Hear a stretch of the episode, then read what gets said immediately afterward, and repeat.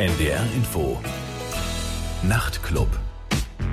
Am Mikrofon ist Paul Baskerville und wie gesagt, in der zweiten Stunde gibt es ein Interview mit Joseph Mount von Metronomy. Und wir hören jetzt ein Stück erstmal von dem letzten Album von der Band, Nights Out. Hier ist jetzt Holiday. So, bei mir jetzt im Studio ist Joseph äh, von der Band Metronomy.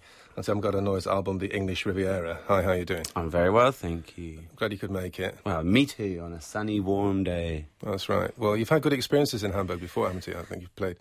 Um, we've been here like the last time I remember being. I can't remember the name of the venue, but a little kind of cave-like place that was pretty crazy. Molotow, yeah. Was that what it was? Okay, yes. That's I'm, I'm rubbish with names, but yes, and it was yeah, great fun, really good crowd, and I think I don't know. The German crowds always seem pretty good, to be honest. Yeah, I know quite a few people have really been quite turned on by what you've done in Hamburg so far. So. Fantastic. Let's hope it carries on this way tonight. I think it's going to be sold out. I think tonight, more or less. I think so. Oh well, that would be that would be a nice treat. Ja, die Band ist schon, schon mal hier gewesen, haben schon äh, Hamburg gut in Erinnerung, sie haben in Molotow gespielt und er meinte, es war sehr aufregend. Das Publikum in Deutschland ist auch immer sehr positiv und immer so richtig gut in Stimmung. Of course, you've been around for quite a while, and people regard you as being now this prominent new band, and you seem to be making it at last. But I mean, you, if you sort of look in the history books, it's been about 10 or 11 years, hasn't it? So it won't seem like an overnight success to you, will it? Well, I guess it's. I mean, it, uh, I suppose it's been 10 years since I started. Um, you know, like as a teenager, mucking around, and, and I guess at that point I wasn't really, I wasn't really um, looking for a record deal or anything. But yeah, certainly, like since the first albums come out uh, or came out, we were uh, we've been touring and, and kind of working, and um, and this is just the first one where people seem to have really kind of got behind it. And I, I mean, I'd much rather it happen now than happen on the first one, and everyone then kind of was disappointed. Yeah, or if you've been a teenager mucking around and you won't be able to have well, yeah, attention, exactly, yeah. exactly. I mean, I think I'm, I'm kind of aware that to a lot of people it seems like it's like suddenly we're kind of in their faces a bit, but we we've we've been trying to be in their faces for quite a while now. just just haven't succeeded. exactly, so. exactly. Ja. Also er meinte, dass er zwar seit elf Jahren dabei ist, also Musiker zu sein, aber er meinte, das zählt nicht wirklich, weil als er angefangen hat, war er nur ein Teenager, der noch ein bisschen ähm, rumgespielt hat. Es war nicht wirklich ein ernsthaftes Projekt und er hatte natürlich keinen Plattenvertrag. Und es hat tatsächlich sehr viele Jahre gedauert, fast elf Jahre, bis sie jetzt wirklich ein bisschen prominent geworden sind. Dieses Album, The English Riviera, ist das dritte Album. Und er meinte, äh, die haben schon in der Vergangenheit versucht, irgendwie prominent zu sein. Es ist ihnen noch nicht gelungen. Und er meinte schon, dass die, die Leute das Gefühl haben jetzt, dass, dass man den Namen äh, Metronomy überall hört. Und er meinte, ja, das wäre schön gewesen, wenn es in der Vergangenheit so gewesen wäre. Nur ist es ihnen nicht gelungen, die Aufmerksamkeit zu bekommen. Und endlich mal äh, scheint es zu klappen. And because you actually got a new rhythm section, haven't you, as well now? I mean, did that change things around a lot? I mean, did it give you a, a, a different feeling of emphasis in some way? Or it, it sounds to me, yeah. it sounds like more fluid than it was. Yeah, um, I mean, I suppose they're, they're, they're new to to kind of the the wider public, but they've been. I mean, we've we've been playing as as the four of us for about two years now, just over two years. So it's quite kind of we've really settled in and, and all kind of getting along famously. But but yeah, it's certainly from the point that, that you start really playing, you know, with a drummer and a and a kind of well, like a live rhythm section, it becomes a a much more like dynamic thing and and a very I don't know. I guess me and Oscar, who'd kind of done both the electronic, real, really electronic setup and this one, it feels like we're kind of uh, musicians again. Right. Um, did it feel a bit artificial in the old days then? No, no, no, no, not at all. Like it felt perfectly kind of genuine. But I, I guess just to use to use Gabriel's leaving as a as a a kind of trigger for something a bit positive and, and to change everything was was a much um, more exciting prospect than just sticking, just kind of straight up replacing him and keeping it as it was. Okay, was it acrimonious split? Was it with? Gabriel? Yeah, well, hang on a second. Acrimonious that means good, yeah. yes, no, it's absolutely fine. In hindsight, it was good anyway. Oh yeah, well, I mean, uh, I mean, even at that time, it was his kind of. Um, he only wanted to. He just wanted to carry on doing his own, concentrate on his own music, really, which was I, I think we kind of knew it would happen eventually. Um, so it was absolutely, you know, we're still really, really good friends. It was, mm-hmm. it'd be nicer if there was some kind of horrible story, really. there isn't. You have to disappoint me on that one. Okay. It is, I'm sorry. äh, sie äh, haben jetzt inzwischen einen Schlagzeuger und äh, sie haben einen Bassisten. Also früher, also war es eine reine elektronische Band und Joseph und Oscar waren für alles hauptsächlich verantwortlich. Und jetzt ist es eine sogenannte echte Band mit echten Musikern. Ähm, er meinte, das sei so, äh, sie haben sich nie als eine künstliche Band betrachtet, nur weil sie elektronisch waren. Es war durchaus echte, authentische Musik ihrer Ansicht nach. Aber dennoch hat natürlich die Band einen anderen Charakter jetzt, weil sie zum Beispiel einen echten Schlagzeuger mit dabei haben. Und ich meine auch, dass der Sound jetzt irgendwie flüssiger ist. Und also ich finde schon, dass, dass die Musik irgendwie so etwas lebhafter klingt, auf jeden Fall. Das eine Bandmitglied Gabriel hat die Gruppe vor zwei Jahren verlassen. Und das war erstmal eine große Enttäuschung. Äh, er wollte einfach ein Solo-Projekt machen. Und äh, das war natürlich der Anlass, warum sie diese neuen Musiker mit an Bord haben jetzt. Aber meinte, im Nachhinein ist er froh, dass es so gekommen ist. Es ist wirklich so wie eine ganz neue, frische Band. So we're going to hear The Look from the album now, which was which is a recent single. And it's certainly, by your standards, a song with obvious commercial potential. I mean, did that happen just by chance? Did you wake up one morning with this kind of perfect hit single in your head? Or... Um, yeah. Or what happened? Yeah. Was it a conscious stance to work at a hit single? No, really. Like when I um, when I started, when I did like a demo for the look, it was just this really simple idea, and I kind of, I thought maybe I'd add another section to it or something, and and then didn't, and just went and recorded it. And but had I, you know, like I've got very different ears, I think, to to a lot of people. I mean, like I I kind of did it and didn't really hear a single even. Okay, so that's what I wanted to know. Really, was it just more by default? Oh, really? Oh yeah, no, totally. Like, I mean, rather than yeah. design, yeah. I'm really not the kind of person that tries to, like, I might set myself little kind of objectives, but they're never really like number one. right. So that's just by nature slightly eccentric and not completely commercially pop then. Well, I don't know. I don't. I, I don't like to think I'm eccentric. I just imagine like a old man with a silly hat. That's all I think. That's not me. It's not okay. me, man. Ja, also das Stück, das wir gleich hören, ist die Single-Auskopplung The Look. Und es ist schon ein, durchaus ein Song mit kommerziellem Potenzial. Und ich fragte ihn, ob das eine bewusste Haltung war, ob er extra so ein Stück komponiert hat, um einen Hit zu haben. Und er meinte, nee, das war gar nicht der Fall. Er meinte, also so ein Demo geschrieben hat, dann es war ihm gar nicht bewusst tatsächlich, wie, was für eine ansteckende Melodie das wirklich ist. Und er meinte, er, er kann sowas gar nicht, wenn er will. Er kann nicht ganz bewusste Pop-Songs schreiben eigentlich. Und er meinte, dennoch betrachtet er sich nicht als exzentrisch. In dem Sinne, er ist nicht wirklich skurril vom Naturell her. Er meinte, dass seine Vorstellung von exzentrisch wäre oder skurril wäre, so ein alter Mann mit einem komischen Hut. Und das ist er definitiv nicht. Also hören wir jetzt The Look von dem Album The English Riviera von Metronomy. So das war The Look von The English Riviera von dem Album Metronomy. Bei mir Studio ist Joseph von der Band, der Hauptsongschreiber der Gruppe. It's, it seems to me that the you've been maybe listening to going back in time maybe in your, in your head maybe consciously or subconsciously there are certain elements of like 70s music to my mind um, i'm old enough to remember the 1970s and uh, was that something which which you're aware of yourself, or is that something which is again kind of unconscious? Well, I mean, I, I don't know. It's funny because I think people people find it quite easy to um, to say like, "Oh, that sounds 80s," or "Oh, that sounds 70s," and I guess there's definitely kind of conscious trying to make something a bit like. Um, I don't know. I wanted to make something that, that had a, that similar feel to a 70s record or cer- certain 70s records because there's obviously some bad 70s records like some some metal records yeah well like you know like the, i mean the i guess the the stuff that i was i was trying to take something from was these these kind of quite luxurious um kind of studio albums that that were made at this point at which the music industry was still very rich and still throwing like millions of dollars at, at, bands and and they haven't done that with you. Well, no, no, no. But well, I mean, you know, it's kind of like I guess that's the thing. You, you kind of um, it's sad to think that that's a bit of a. I mean, well, maybe for certain bands anyway, it's a bit of a kind of bygone age that that you won't go and live in a studio for a year and lose your mind and I don't know. So there's something I found quite appealing about that. But then also it's just you know like that, this thing where where to a lot of people's ears that if they hear I don't know if they hear like live, I don't know, drums and, and like a kind of maybe slightly jazzy synthesizer, and if it's recorded quite nicely, it, it sounds a bit 70s. And I think mm. that's maybe just the last time when people were really making music that sounded like that, you know. And it's like when people say if they hear a drum machine and a synthesizer, they're like, oh, that's 80s. It's Mhm. like, well, Okay. it's just it's just what it's just kind of a sound that began then, but is now, I guess, kind of developing still. Well, I think it's interesting though because although that influence is there, it's still definitely much in, the, in a modern context. It's, Yeah, yeah, It's yeah. looking to the future and living in the past at the same time. Paradoxically, Mm. I think I think that comes over quite effectively. But Well, yeah, that's the thing. I mean, like, there's never any.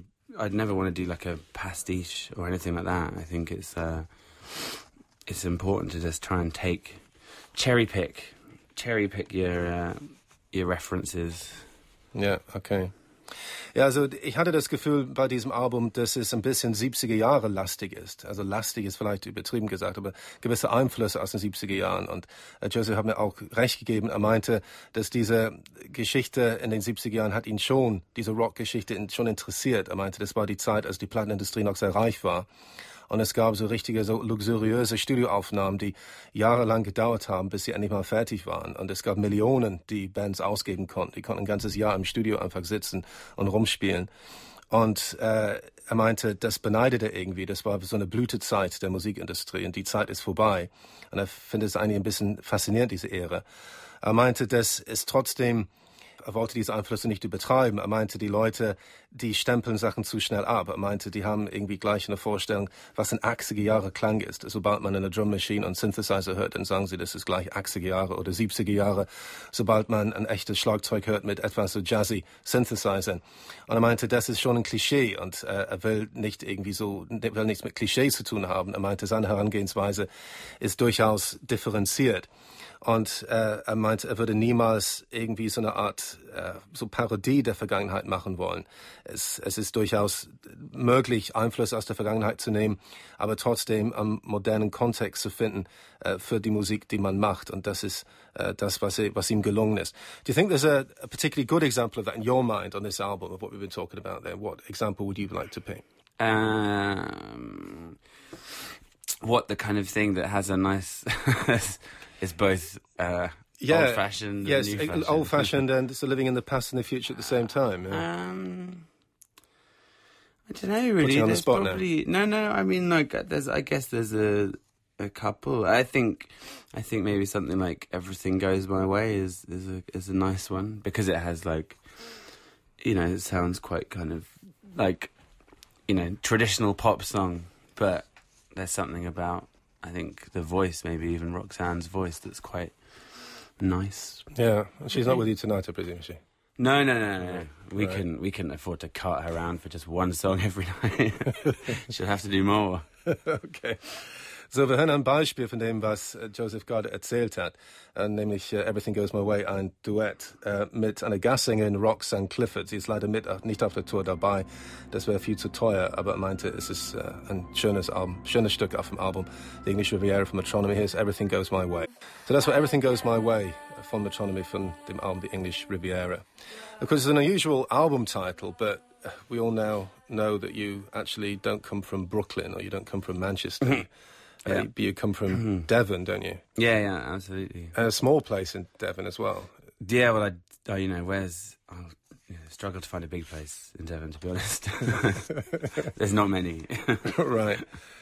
and born and bred in Devon, which you know, it doesn't seem to be a very rock and roll place to be. But I mean, in this day and age, I mean, bearing in mind what age you are, I mean, did, did that really matter in the way it used to matter? Maybe. You know, Um, with so much technology, I mean, you could be living in the North Pole, really, couldn't you? well, certainly now, yeah. I mean, but then I guess when I was growing up, I was still, you know, oh, in the old days, the days of dial-up internet and uh, tape cassettes. Oh, those wonderful days. Right. yeah. um, but I guess no. I mean, I mean, for living someone like that, basically, you just have to get a group of friends who you kind of just end up sharing this whole kind of musical. Um, I don't know exploration with. I think now, obviously, it's much easier to share it with people in different countries, and and obviously all kind of in the ether or whatever, and and so you know, I guess I guess what I what what I kind of missed when I was growing up was maybe this this kind of um, a larger like a, you know just a larger group of people that were in, into into the same kind of music that I was, you know, and as it was, there maybe I could probably name ten of them, and I'm still really good friends with them now. Mhm. Okay. Also er ist in einer Grafschaft Devon aufgewachsen. Das ist nicht gerade die zentrale Anlaufstelle für Pop- und Rockmusik. Und er fühlte sich schon als Jugendlicher ein bisschen abgeschnitten. Also trotz der ganzen modernen Technologie äh, vom Internet und so weiter. Er meinte, dass dennoch hat er sich ein bisschen isoliert gefühlt. Und äh, er meinte, dass er sehr darauf angewiesen war, Freunde zu haben, die auch dieselben Interessen hatte wie er. Und das hat schon funktioniert. Es gibt immer noch so zehn Leute aus seiner Kindheit, mit denen er noch Kontakt hat.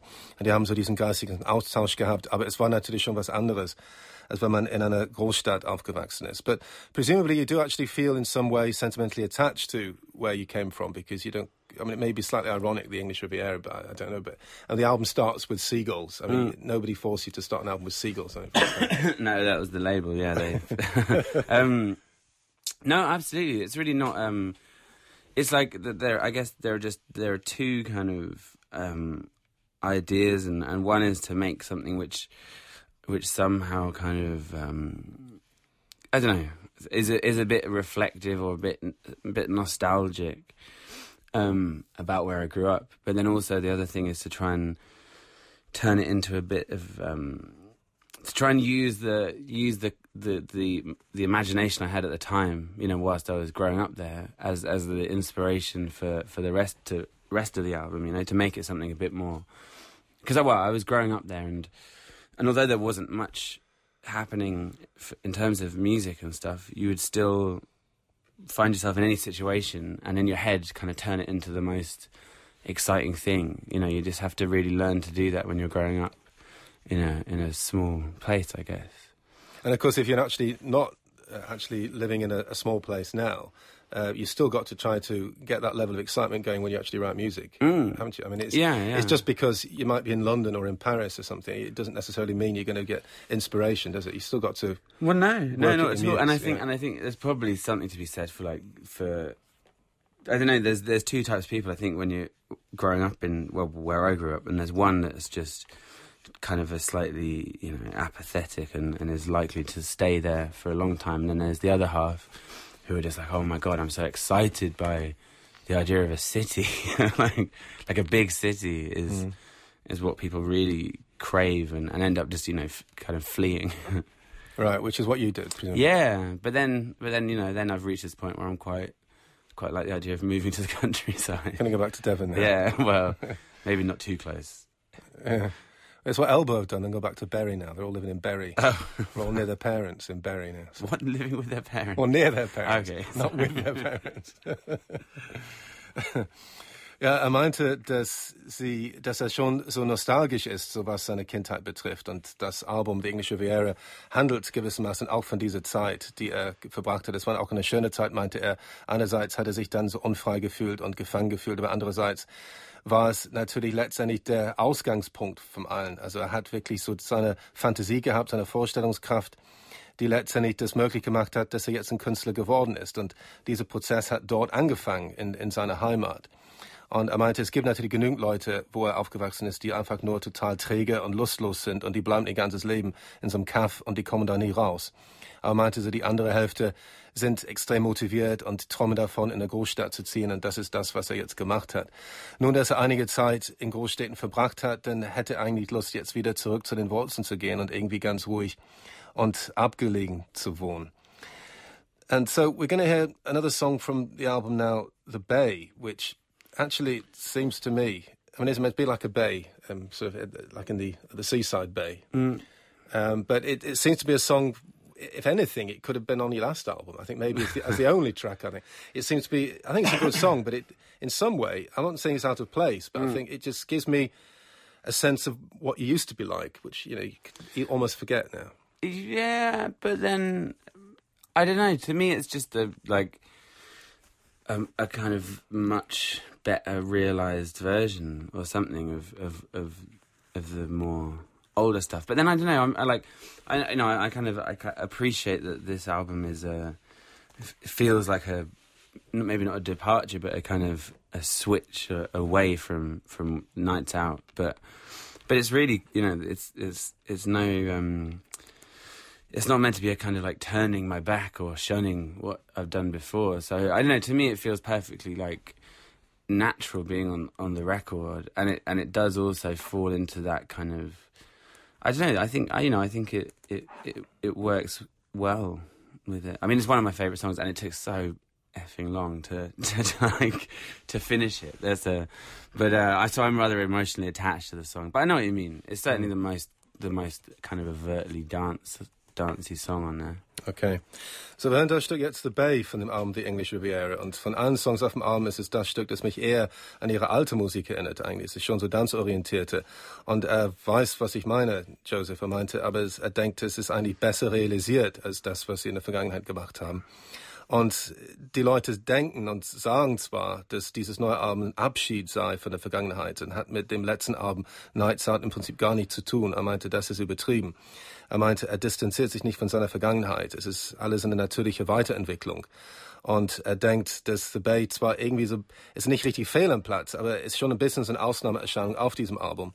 Aber er fühlt sich sehr verbunden mit dem Stück. Es hat sehr, sehr lange gedauert, bis es endlich mal fertig war. Und vielleicht deshalb ist er gerade deshalb stolz, weil es sehr viel Arbeit und äh, Herzensblut so gekostet hat. Hier ist die uh, The Bay von Metronomy von dem Album The English Riviera. Okay, das war The Bay von Metronomy von dem Album The English Riviera. Of course, over the years you've been working a lot as a, a remixer, haven't you? you have done a lot of mixes, and is that something you don't really have time for anymore? I presume. I mean, that's what you really made. With yeah, isn't it? Um, I definitely. Yeah, I mean, like, I did I did so many, and there were this like a really wonderful. Um, mean, like I, re- I obviously enjoy doing them a, a lot, and um, but they were just this really great way of of kind of like a. I don't know. To me, they they represented two things, and one was, I guess the well, the bigger one for me was that I could just kind of have fun with someone else's music and and work in this way where there was no real like emotional attachment. It doesn't matter if it goes wrong. Well, yeah, well, no, not even that. But I, I, suppose I could just do stuff in a way that I wouldn't dare with my own. You know, like I, I kind of, I, I suppose you feel very precious about your own music and and like, frankly you don't care about it. no no but you know you just feel like you can you can have a lot more fun and the other way you know that it was just this kind of really great free publicity, which is which is why I guess people are like, oh, you know, you you made a name for yourself as a remixer. And it's like, well, kind of, you know. I, I started doing music before I was doing remixes. It was just a really nice way of, of kind of getting known in a way, and and yeah, by now it's just there's a time thing, and but I think the main the main reason why I'm not doing so many is because I, I kind of want to do that that that kind of thing, but on a level of well, a level with much more kind of engagement with whoever's made the music. So I think production is is the is the more rewarding thing. Because okay. with remixes, you know, you just get sent a CD with a with the bits of the song on it, and then you send it back. You know, you no, almost do it in your spare time, almost. Well, yeah, yeah, and I think I'm, I'm, you know, I've done so many that I just it'd be nicer to try and do more collaborative stuff, really. Also Joseph ist als Remixer eigentlich bekannt geworden, zuerst eigentlich bevor seine Band Metronomy bekannt geworden ist. Und er meinte, dass er schon vorher Musiker war, nur das hat man nicht so richtig wahrgenommen. Und er meinte, das hat ihm immer Spaß gemacht, eigentlich äh, mit der Musik von anderen Künstlern rumspielen zu können. Er meinte, man steht nicht wirklich unter Druck. Es ist nicht die eigene Musik und deshalb hat man nicht so eine emotionale Beziehung dazu. Und es kann so eine sehr spaßige Angelegenheit sein. Aber er meinte, er hat so viele gemacht jetzt, so viele Remixes, dass er eigentlich keine Lust mehr hat. Und er meinte, er wäre gerne in Zukunft, wenn es um die Musik von anderen Menschen geht, er wäre gerne engagierter und ein bisschen leidenschaftlicher dabei. Und er denkt, er könnte sich vorstellen, andere Bands oder Künstler zu produzieren. Er denkt, dass dass das wahrscheinlich letztendlich eher befriedigend sein könnte. Because we're talking about the sense of departure about the last album compared to this album, but you're saying it's not that much of a departure. But nonetheless, you're probably quite pleased not to be called a, a new rave band anymore. Mm-hmm. no, I don't know quite. I wish we were. I don't know.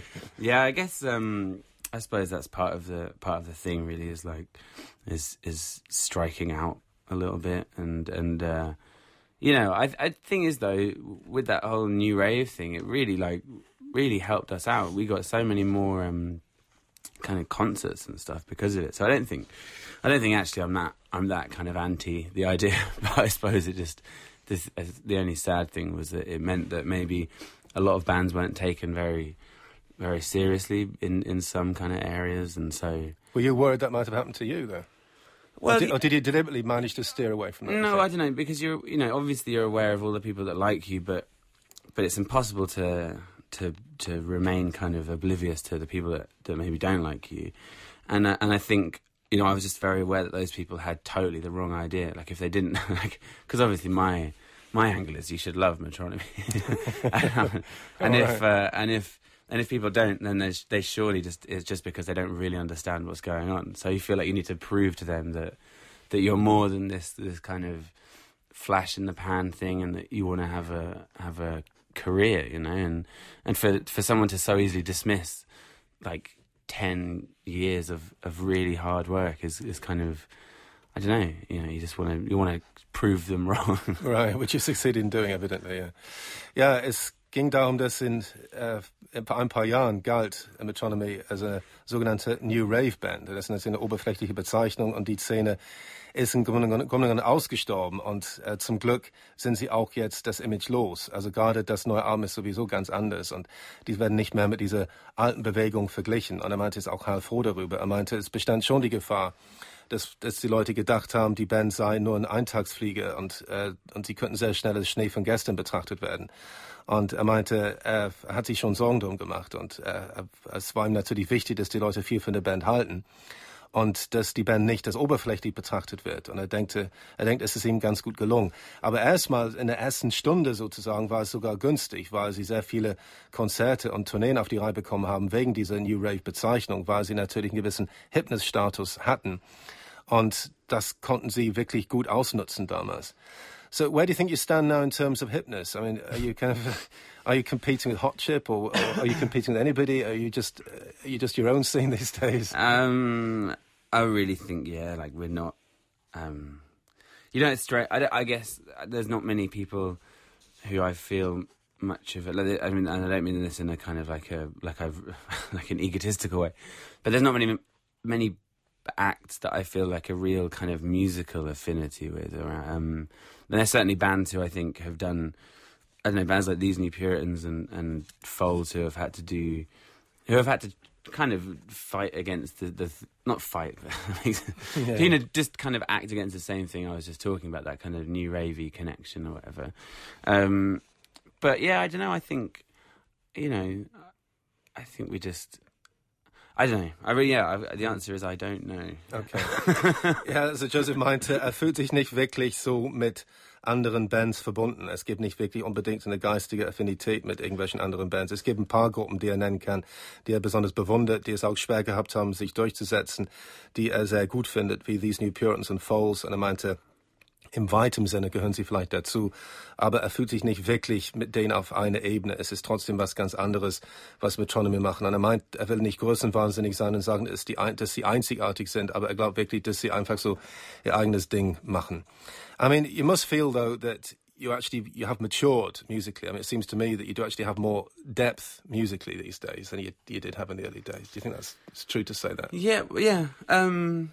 Or do you think people underestimated the depth in the past because maybe of the image? No, do you think? I can. I mean, I can. I you know, I can.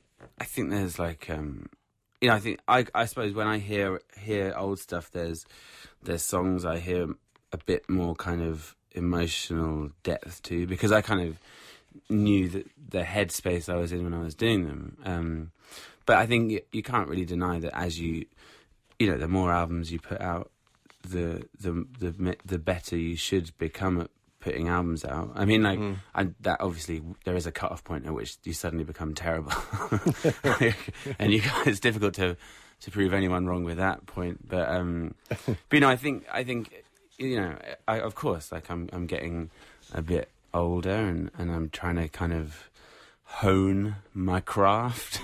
okay. So, ähm, er meint, dass äh, er schon das Gefühl hat, dass seine Musik etwas mehr Tiefgang hat. Er denkt zwar, man soll die frühe Musik auch nicht unterschätzen. Die war teilweise auch ziemlich tiefgründig und tiefsinnig und er weiß ganz genau, was er empfunden hat, als er die alten Songs geschrieben hat. Aber er meinte, man kann nicht bestreiten, dass die Musik, die er jetzt mag, schon an Reife gewonnen hat und dass es letztendlich vielleicht doch mehr Substanz hat. Und das ist, er meinte, ein ganz natürlicher Prozess, weil er älter wird. Und er hofft, dass es nicht so weit kommt, dass er irgendwann wieder schlechter wird. Er meinte, wenn alles bergab geht, aber so weit ist er noch nicht. Well, thanks very much for talking to me anyway. It's good to see you. Yeah, thank you. Thank you very much for having me. Und hören wir jetzt She Wants äh, von dem Album äh, uh, Metronomy, von de, uh, dem Album The English Riviera. Okay, thank you. Thank you. Und das war She Wants von Metronomy, von dem Album The English Riviera. Und das war der Nachtclub mit Paul Baskerville. Zum Schluss jetzt hören wir noch ein Stück von dem Album The English Riviera, nämlich Love Underlined. Und ich wünsche euch eine gute Nacht. NDR Info. Nachrichten